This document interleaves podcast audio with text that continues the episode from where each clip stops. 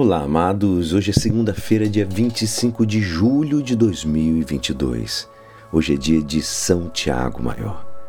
E hoje a nossa igreja nos convida a meditar juntos o Evangelho de São Mateus, capítulo 20, versículos 20 a 28.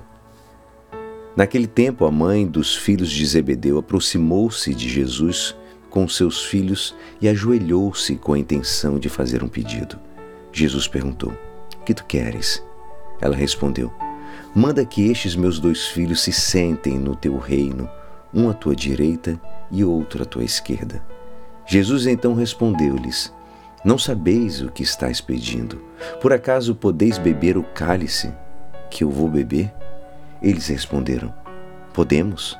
Então Jesus lhes disse: De fato, vós bebereis do meu cálice, mas não depende de mim conceder o lugar à minha direita ou à minha esquerda meu Pai é que dará esses lugares àqueles para os quais ele os preparou.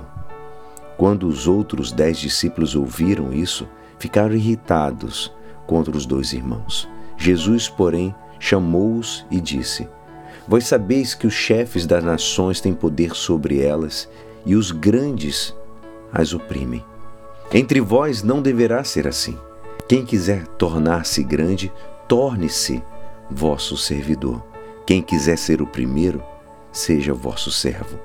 Pois o Filho do Homem não veio para ser servido, mas para servir e dar a sua vida como resgate em favor de muitos.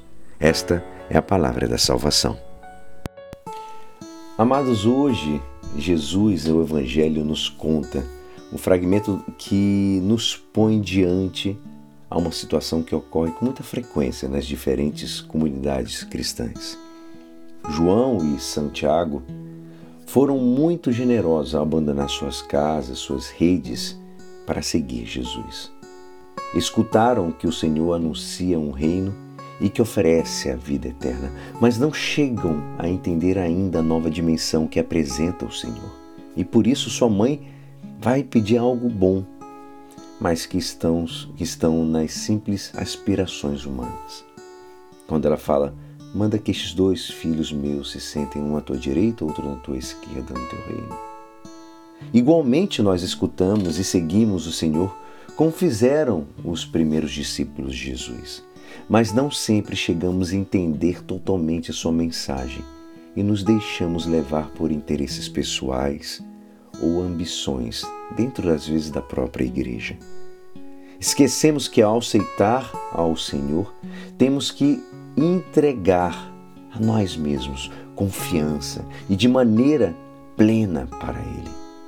Que não podemos pensar em obter a glória sem ter aceitado a nossa cruz. A resposta que lhes dá Jesus põe exatamente a entonação neste aspecto.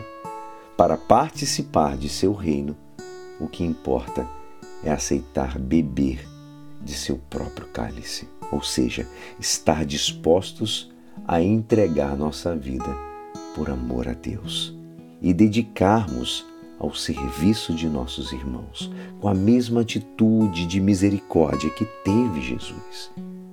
O Papa Francisco, em sua primeira homilia, ele ressaltava que para seguir Jesus devemos caminhar com a cruz.